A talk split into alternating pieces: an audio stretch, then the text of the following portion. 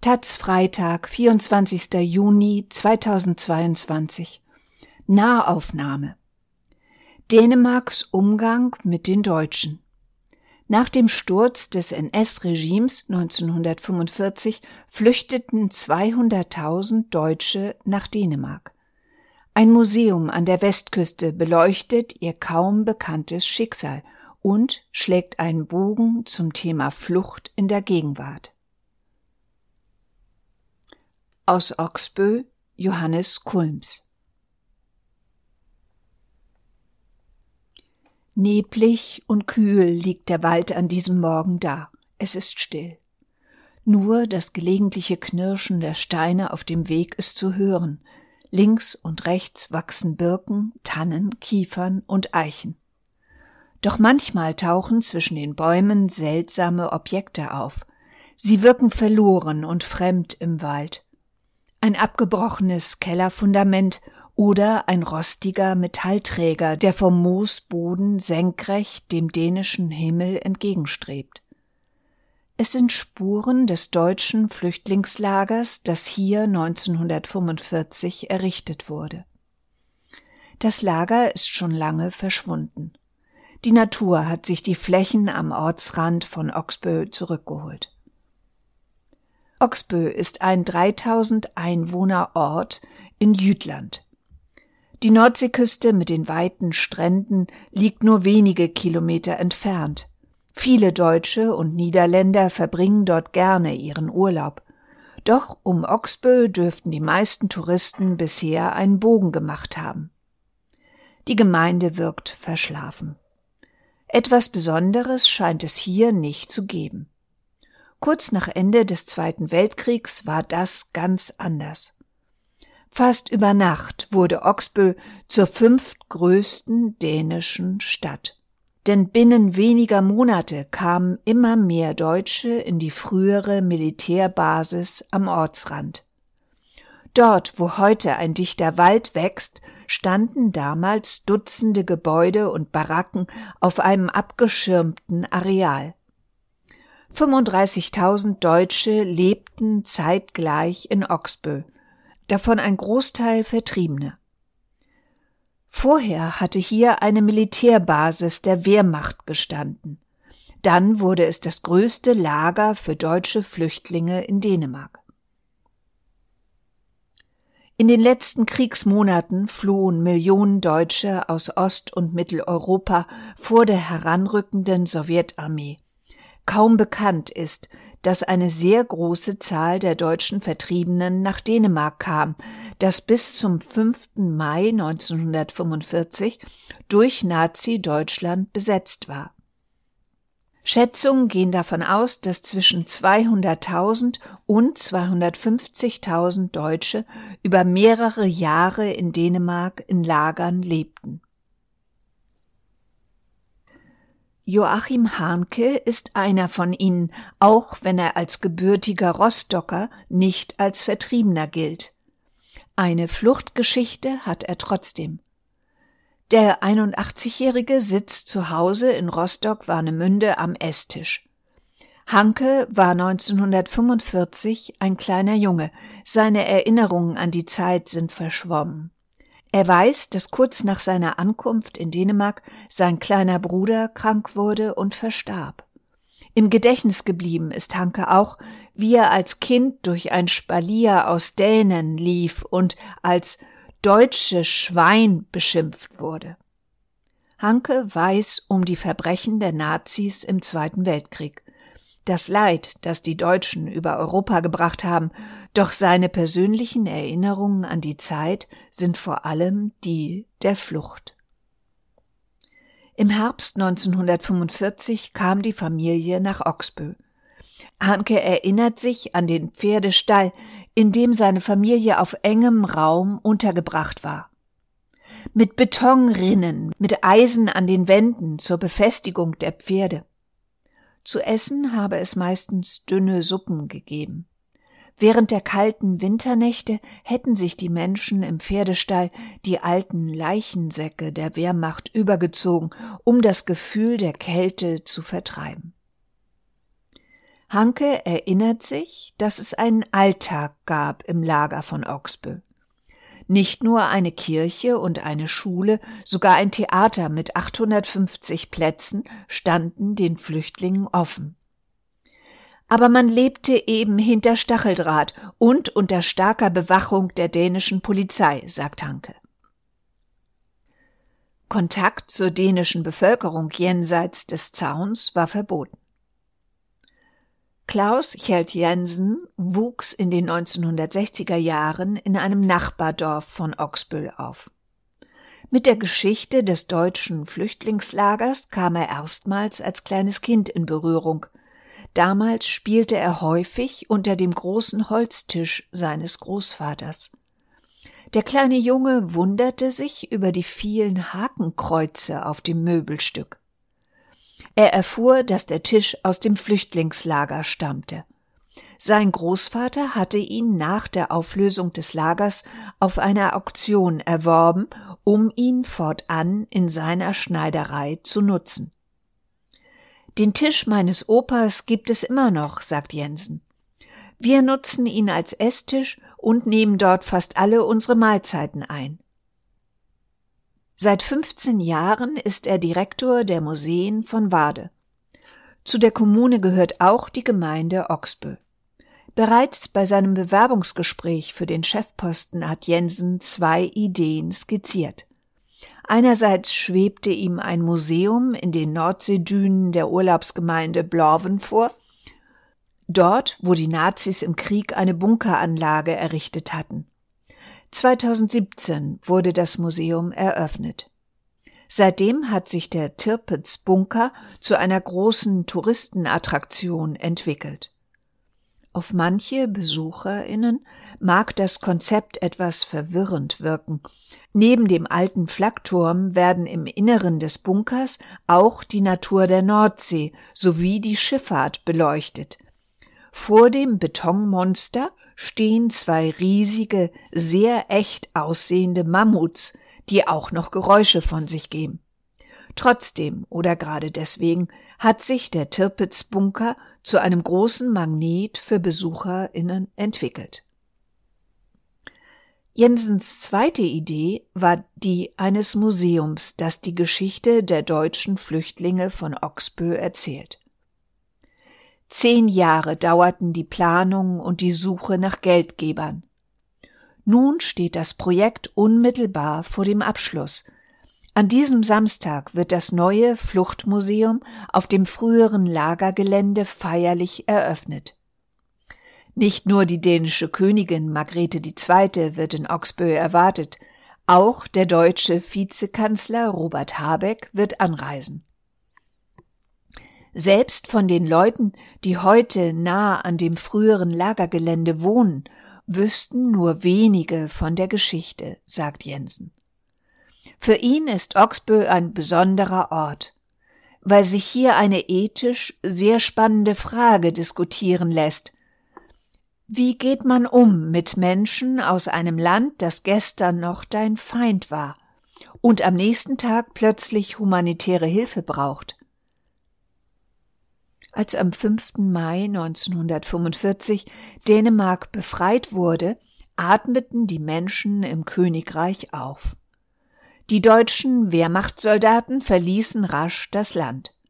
Doch allmählich wurde der Regierung in Kopenhagen klar, dass sie nun ein neues, ganz anderes Problem hatte.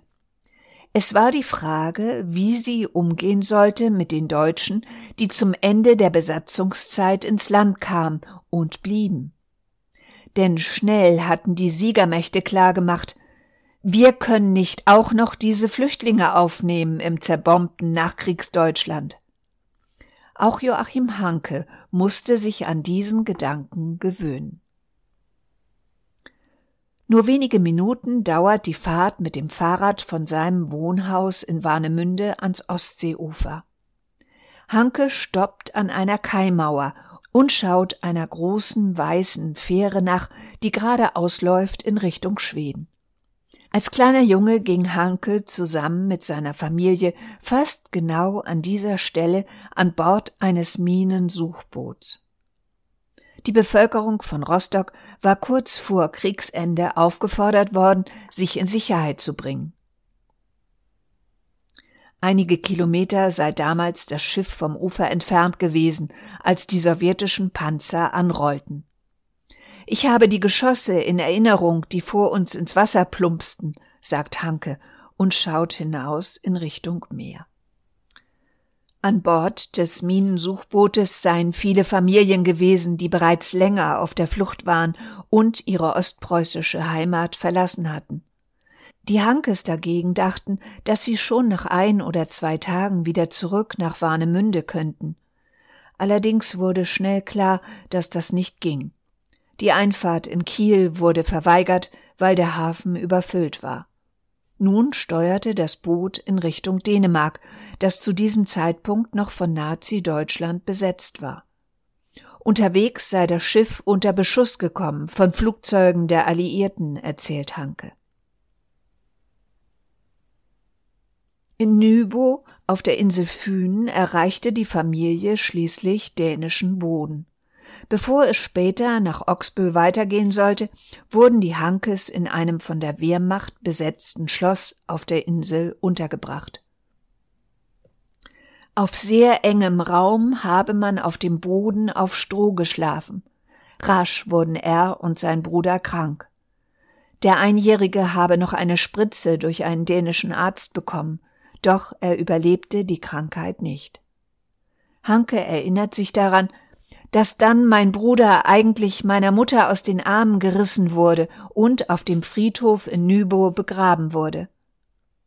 Starb sein Bruder, weil die dänischen Ärzte sich weigerten, rechtzeitig Hilfe zu leisten?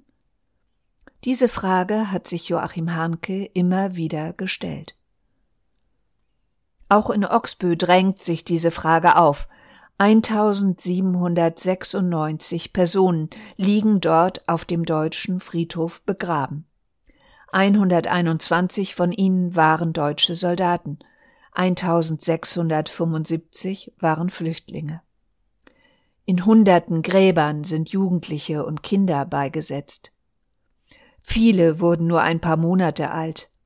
In den letzten zwei Jahrzehnten wurde immer wieder über die Verantwortung der dänischen Ärzte 1945 diskutiert.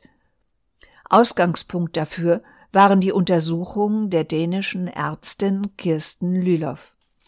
Letztendlich seien dänische Behörden und Ärzte verantwortlich für den Tod tausender deutscher Kinder 1945, so Lülows Vorwurf denn Deutschland galt damals als Feind. Und eine Behandlung der Kinder wäre als Kollaboration mit dem gefallenen Naziregime gesehen worden. Doch Lülows Aussage ist stark umstritten. Es habe dänische Ärzte gegeben, die aus Angst vor der Widerstandsbewegung in den letzten Kriegsmonaten die Behandlung deutscher Kinder verweigerten, sagt Museumsdirektor Klaus Hjelt Jensen. Doch dies habe sich schlagartig nach Kriegsende verändert und die Behandlung der deutschen Flüchtlinge insgesamt sei besser geworden. Dass sich im Königreich der Blick auf die eigene Rolle während der deutschen Besetzung und nach der Befreiung verändert, hat vor einigen Jahren bereits der Spielfilm Unter dem Sand gezeigt. Er erzählt von jungen deutschen Kriegsgefangenen, die nach Kriegsende zur Räumung der Minen an den dänischen Stränden gezwungen wurden. Dutzende Jugendliche wurden dabei getötet. Mit dem neuen Fluchtmuseum in Oxbö könnte sich der Blick darauf nochmals verändern. Die Ausstellungsräume liegen in dem früheren Krankenhausgebäude des Lagers. Die flachen Bauten aus rotem Backstein gehören zu den wenigen Gebäuden, die dort heute noch erhalten sind. Sie wurden in den letzten Monaten restauriert und für das Museum hergerichtet. Als Eingangsportal wurde ein markanter Rundbau neu errichtet. Entworfen hat ihn der dänische Stararchitekt Bjarke Ingels. Innen dominieren helle Holzpfeiler die den Raum ähnlich wie ein Kirchengewölbe tragen. Das neue Fluchtmuseum in der Provinz soll nicht nur die Zeit der deutschen Flüchtlingslager beleuchten, sondern auch das Thema Flucht insgesamt betrachten. Warum verlassen Menschen ihr Heimatland? Was heißt es, auf der Flucht zu sein? Das seien Fragen, die behandelt werden sollen, sagt Museumsdirektor Jensen. Nicht um Zahlen solle es gehen, sondern um Gesichter und Geschichten. Auch wolle man zeigen, was es heißt, in einem anderen Land anzukommen und nicht zu wissen, ob es wieder zurück in die Heimat geht. Es geht also um das Thema Flucht in der Vergangenheit, aber auch in der Gegenwart. Und so finden sich in der neuen Ausstellung nicht nur nachgebaute Wohnzimmer, die einen Blick ermöglichen in den Alltag einer ostpreußischen Familie kurz vor der Flucht 1945. Auch ein syrisches Wohnzimmer wird gezeigt. Und es wird viele Porträts von Menschen geben, die in den letzten Jahrzehnten überall auf der Welt ihr Heimatland verlassen mussten. Sie stammen zum Beispiel aus Bosnien, Vietnam oder aus Afghanistan. Jensen weiß, dass das Vorhaben ambitioniert ist. Nicht nur, weil damit bei einem sehr komplexen Thema der Bogen über einen langen Zeitraum gespannt wird sondern auch, weil über das Thema gerade in Dänemark schon lange mit harten Bandagen gestritten wird. Seit Jahren verfolgt die Politik in Kopenhagen immer stärker einen Abschottungskurs gegenüber Geflüchteten. Auch die Sozialdemokraten tragen diese Position mit und konnten auch deswegen mit Mette Freriksen 2019 die Wahl gewinnen und wieder an die Regierung kommen. Von der Geschichte der Deutschen in Oxbö hat Chan Chlum noch nichts gehört. Auch das Museumsprojekt ist dem Mann aus Myanmar bisher nicht bekannt. Doch natürlich registriert Schlum, dass die Stimmung in Dänemark immer rauer wird und mit Ressentiments gegenüber Flüchtlingen und Einwanderern parteiübergreifend Politik gemacht wird. Haben die Menschen in Dänemark Angst vor Flüchtlingen? Nein, sagt Chan Hlum. Ich glaube, dass Sie die Menschen gut behandeln wollen. Natürlich kann es auch einige geben, die Angst haben, aber das sind nicht alle. Chlum ist Ende 40. Vor knapp 20 Jahren flüchtete er zusammen mit seiner Frau aus Myanmar nach Dänemark. Inzwischen leben die Eltern von zwei Kindern eine halbe Autostunde von Oxbö. Rebecca, die ältere der zwei Töchter, sieht den Umgang mit Flüchtlingen in Dänemark deutlich kritischer als ihr Vater. Sie ist im Königreich geboren und sieht Dänemark als ihr Heimatland. Sie hat viele dänische Freunde und spricht perfekt Dänisch. Und trotzdem findet Rebecca es schwer, sich in die dänische Gesellschaft zu integrieren. Man fühlt sich immer außen vor, egal wie lange wir schon hier sind oder bleiben werden. Die 17-Jährige ärgert sich darüber, dass in sozialen Netzwerken schnell Stimmung gemacht wird gegen Flüchtlinge und bereits ein kleiner Fehltritt zur Verallgemeinerung genutzt werde, und sei es auch nur, dass sich zwei Leute anschreien. Dann wird gesagt, wenn die sich so benehmen, dann benehmen sich alle so, die nicht dänisch sind, und das finde ich schade. Rebecca freut sich darüber, dass Dänemark viele Geflüchtete aus der Ukraine aufnimmt. Eine ähnliche Willkommensbereitschaft hätte sie sich 2015 und 2016 auch für die Flüchtlinge aus Syrien und Afghanistan gewünscht, die sich damals auf den Weg ins Königreich machten. Am Esstisch sitzen an diesem Abend auch Rebekkas Schwester Elisabeth und ihre Mutter. Beide verfolgen die Unterhaltung interessiert, aber halten sich mit Kommentaren zurück. Anders Bo Nygor. Der 77-Jährige engagiert sich schon lange in der Flüchtlingsarbeit und hat den deutschen Reporter mit der Familie Chlum bekannt gemacht. Vielleicht liegt es an den Verlustängsten, dass die Menschen in Dänemark immer häufiger skeptisch sind bei der Aufnahme von Flüchtlingen, mutmaßt Nygor. Die Leute in meinem Alter und etwas jünger, die fragen sich, Behalte ich meinen Job? Kriege ich weiterhin mein Geld oder muss ich kürzer treten? Er kenne Flüchtlinge, die gelernt hätten, wie man sehr gut Geld aus dem dänischen System ziehe, ohne zu arbeiten. Es seien nur wenige, aber es gebe sie halt auch, sagt der Rentner. Ob das neue Fluchtmuseum in Oxbö an solchen Diskussionen etwas ändert, wird sich zeigen. Man wolle nicht die eine Perspektive zeigen oder sich mit der Sicht einer NGO gemein machen, sagt Museumsdirektor Jensen. Und doch ist es ihm wichtig, dass die Politik eines versteht. Dass das Thema Flucht ein sehr großes und drängendes Problem sei. Knappe 90 Millionen Menschen seien weltweit auf der Flucht, mahnt Jensen. Das Problem wird nicht verschwinden, indem man einfach die europäischen Grenzen schließt. Wir müssen uns mehr Mühe geben, die Krisen zu lösen, anstatt neue zu schaffen. Auch Joachim Hanke hofft, dass das neue Museum in Jütland Menschen dabei helfen kann, die eigenen Vorurteile zu überdenken. Und in Dänemark ein vergessenes Kapitel zu beleuchten. Hanke ist in den letzten Jahren immer wieder auf der Ostsee gewesen mit seinem Sportboot, hat zusammen mit seiner Frau oft dänische Häfen angelaufen und die dänische Gastfreundschaft genossen. Doch eines hat ihn in den vielen Gesprächen vor Ort immer irritiert. Die Geschichte der deutschen Flüchtlinge scheint in Dänemark kaum bekannt. Es wurde offensichtlich nichts publiziert, weder in den Schulen noch in der Literatur, sagt er. Hanke plant, an diesem Samstag zur Eröffnung des Fluchtmuseums nach Oxbö zu reisen.